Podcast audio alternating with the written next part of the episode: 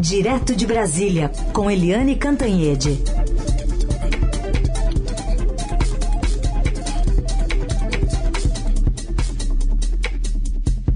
Bom dia, Eliane, como vai? Bom dia, Carolina, bom dia, ouvintes. Bom, no final das contas, se confirmou a demissão de Pedro Guimarães, não é mais o comandante da Caixa Econômica Federal. Queria que você falasse um pouquinho sobre o cálculo político para essa decisão interna ali do governo, pensando nesse voto feminino que está tão descolado da campanha do presidente. Pois é, o... essa queda do, do Pedro Guimarães, é, da presidência da Caixa Econômica, ela é muito, muito impactante. Por quê?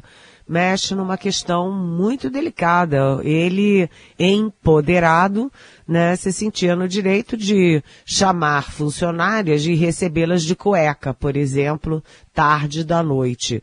É, ele também é, apalpava as moças, enfim, era um comportamento inadequado, tinha convites é, inapropriados era um clássico típico assédio sexual sobre as subordinadas. É um escândalo de bom tamanho e afeta exatamente, afeta todo mundo, né? Porque ninguém acha isso normal. Os homens ficam todos chocados com esse tipo de comportamento, né? É, vigarista, né?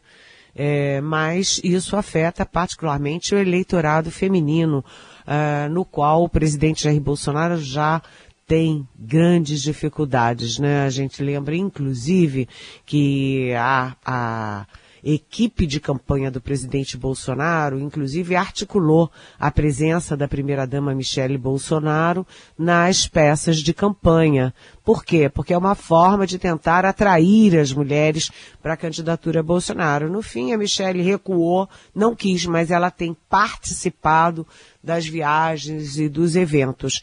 Também por causa dessa fragilidade do Bolsonaro no eleitorado feminino, que é a maioria do eleitorado, né?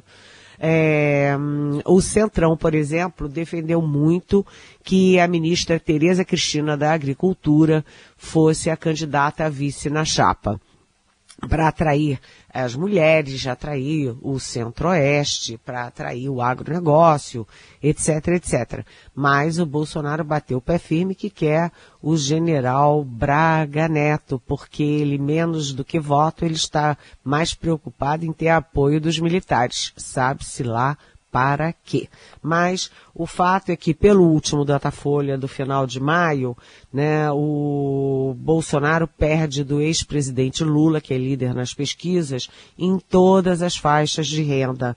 Quando você vê as mulheres até dois mínimos, né, dá 40% para o Lula e 14% para o Bolsonaro né, na, na faixa de 2 a 5 salários mínimos, 32% das mulheres estão com Lula e 23% com Bolsonaro. Mais de 5 salários mínimos, 36% com Lula, 28% com Bolsonaro. Né? E imagina agora, né, num momento como esse, ter um escândalo de assédio sexual. Aliás, não é só assédio sexual, não. É assédio moral também, porque ele expunha os próprios servidores a humilhações. Obrigava as pessoas a descer 20 degraus, é, 20 é, lances de escada, obrigava a fazer é, aquele negócio, né? É, flexão, é, né? Flexão, é, tudo uma coisa sem pé nem cabeça e é, aquela história. Como é que o presidente Bolsonaro vai é, tenta é, tapar o sol com a peneira? Botando uma mulher no lugar do Pedro Guimarães na presidência da Caixa. Né? E ele aí pensou a Daniela Marques, que é braço direito do Paulo Guedes no Ministério da Economia, foi sócia durante muito tempo do Paulo Guedes na iniciativa privada, é uma mulher forte, decidida e que vai lá para tentar botar as coisas em ordem. Mas o fato é que a Caixa Econômica está em festa e os adversários do Bolsonaro também estão fazendo a festa com esse tipo de coisa, né, Carolina? Sim. E vamos ver, né? Porque agora a Caixa também está sendo colocada aí contra a parede, porque pode ter acobertado né, esses casos, não ter dado prosseguimento às denúncias. Enfim, está todo sob escrutínio, tanto do, da, da, do, do, do, Ministério Público do Trabalho, enfim, tem várias frentes que estão se avançando e se arvorando, apesar da demissão de Pedro Guimarães. Quando a gente olha lá para o pro, pro Congresso, aí para o Congresso, na verdade, a CPI do MEC está em que patamar de avanço, pensando em algumas concessões que podem ser feitas pelo presidente da Câmara, Arthur Lira? Pois é, Carolina, você sabe que é, esse escândalo da Caixa Econômica, ele não é um escândalo isolado, né? Ele cai na cabeça do Bolsonaro no momento em que o Bolsonaro vem de uma sequência de problemas, de sacolejos, de coisas mal explicadas. É aquela história, quem disputa a reeleição é, tem a grande vantagem de ter a caneta, né, os recursos, os cargos, as benesses, mas também é vidraça tudo que acontece no governo, né, acaba refletindo, respingando sobre o candidato. E aí você teve, você tem, né, a situação econômica com a inflação galopante, você tem os preços da gasolina, do gás, do diesel, etc. Você tem 33 milhões de brasileiros na linha da miséria, com fome, quer dizer, é um escândalo internacional. Você teve a morte, o assassinato cruel do Dom Phillips e do Bruno Araújo Pereira, né, com repercussão internacional, porque é uma área, a área indígena, que o presidente Bolsonaro soca, soca né, atinge, ataca desde o primeiro dia de governo e, aliás, antes, sempre ele rejeitou né, as reservas indígenas, a política indigenista. E agora essa história de MEC, né, um ex-ministro da Educação, um pastor preso, e agora, por fim, o presidente da Caixa Econômica, que é bolsonarista raiz, né, arroz de festa das lives do presidente, é, caindo porque ataca as moças que são subordinadas a ele, e o pior, é que o governo sabia, porque já na iniciativa privada, o Pedro Guimarães já teve denúncia de abuso antes de vir para o governo. E depois, no primeiro ano de governo, em 2019, né, também circulou fortemente em Brasília que ele foi flagrado atacando uma funcionária no estacionamento da Caixa Econômica Federal.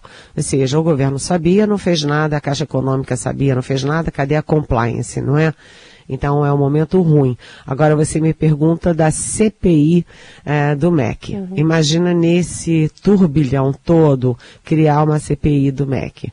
É claro que o governo está apavorado e o governo está é, botando para quebrar, né? Usando seus instrumentos todos para tentar impedir.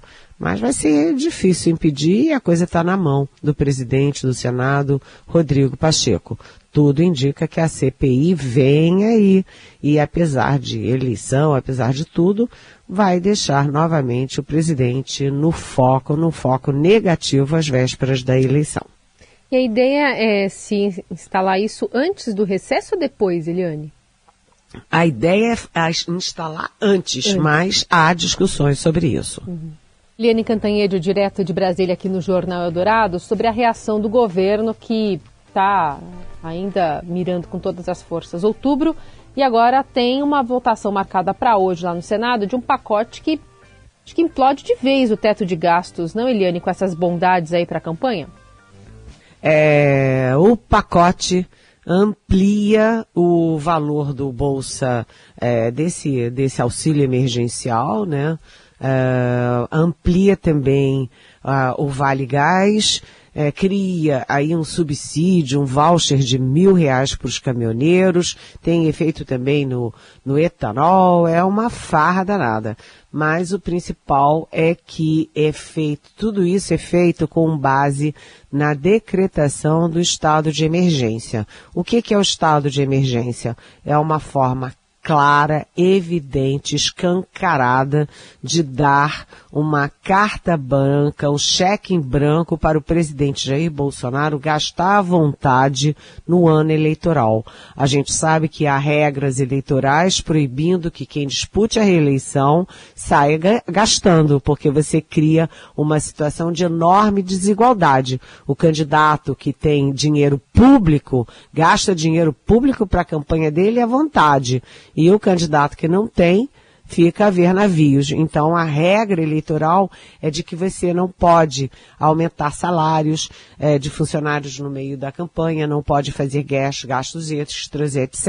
Além de você ter no Brasil, né, ou tinha, porque está indo para as cucuias, o teto de gastos. Então, é gravíssimo é uma forma de dizer, olha, estamos no vale tudo e a votação desse pacotaço, que é o pacotaço eleitoral pró-Bolsonaro, com toda a evidência, está é, tá prevista essa votação para hoje às quatro horas da tarde, a partir das quatro horas da tarde. E isso cria muito constrangimento para os próprios senadores, porque eles ficam entre a cruz e a espada. Primeiro, eles sabem que é uma jogada eleitoral maléfica do presidente Jair Bolsonaro com grandes efeitos na economia a médio e longo prazo. Mas eles ou disputam eleições ou é, são parte ativa das eleições dos seus aliados, dos seus governadores e também dos seus candidatos à presidência da República. É, como não votar um pacote que favorece caminhoneiro, vale gás, as pessoas que recebem um auxílio, enfim, é uma saia justa e o resultado dessa votação é incerto e não sabido. O fato é que o mundo político, o mundo jurídico e particularmente o mundo econômico estão hoje focados nessa votação do Senado Federal. Carolina. Muito bem, Eliane. A gente ainda está de olho nessa manifestação do senador Flávio Bolsonaro, que numa entrevista para o Estadão de hoje, para o nosso colega Felipe Frazão, está é, de olho também nesse cálculo eleitoral, tentando blindar o governo, até nessa questão da CPI, de alguma forma, mas que está, enfim, à frente desses cálculos eleitorais. Pois é, essa entrevista do senador Flávio Bolsonaro, que é o filho 01, né, o filho mais velho do presidente Jair Bolsonaro, foi dividido em duas etapas, ambas muito, muito importantes. Parabéns ao nosso Felipe Frazão, que além de é, colega aqui na Rádio Eldorado, que é comentarista na Rádio Eldorado, é também um grande repórter, um dos principais repórteres da sucursal de Brasília do Estadão. E o senador Flávio Bolsonaro ontem antecipou para o Felipe Frazão que o Pedro Guimarães ia sair deixou claro que ia sair e deixou claro que o substituto deveria ser a Daniela Marques. Então foi furo de reportagem do Frazão uh, com base na entrevista do senador Flávio Bolsonaro. E hoje tem mais uma parte muito importante, a parte mais política da entrevista, em que o senador Flávio Bolsonaro eh, diz que o Donald Trump não mandou, não atiçou ninguém para invadir o Capitólio, não que isso não é uma verdade. Que aqui no Brasil está fora de cogitação o presidente Bolsonaro partir para esse tipo de golpe, que ele não está pensando nisso, não vai fazer nada disso. Mas o Flávio Bolsonaro diz que é o seguinte, que se alguém for fazer, né, se a turba bolsonarista for reclamar do resultado da eleição, for para a rua fazer bagunça, é impossível controlar. Ou seja, o governo, no mínimo, no mínimo, tende a lavar as mãos para se houver tumulto de rua, dependendo do resultado da eleição. Ou seja, o que, que a gente teve hoje aqui na nossa manhã da Rádio Dourado?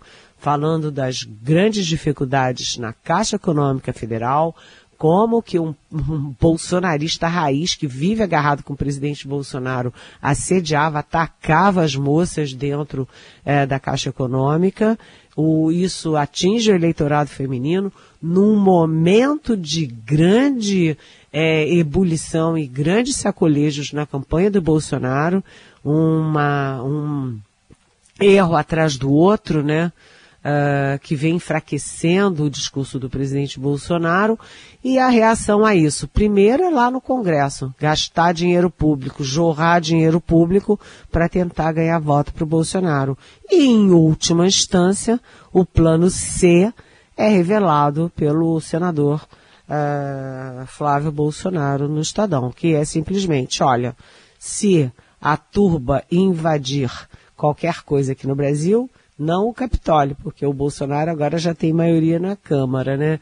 Mas invadir qualquer outra coisa, né? E eu nem estou citando aqui diretamente o Supremo Tribunal Federal, ah, a gente lava as mãos, né? É impossível conter a reação de apoiadores do, do Bolsonaro ao resultado das eleições. Ou seja, está tudo aí, tem uma narrativa que a gente fez aqui nessa manhã, princípio, meio e fim. Uhum. E esse fim ainda é incerto e não sabido como vai ser esse resultado da eleição e como vai ser a reação a esse resultado. Tchan, tchan, tchan, tchan. Eliane, nossos ouvintes estão mandando perguntas para você. Pensei aqui a do Antônio, que chegou por áudio que é o Antônio Carlos de Osasco, se o Lula parasse um pouco de criticar o PSDB e trouxesse as grandes lideranças tucanas para a campanha, você acha que existe a chance iminente da eleição ser concluída no primeiro turno? Aí pensando em cenários, Eliane.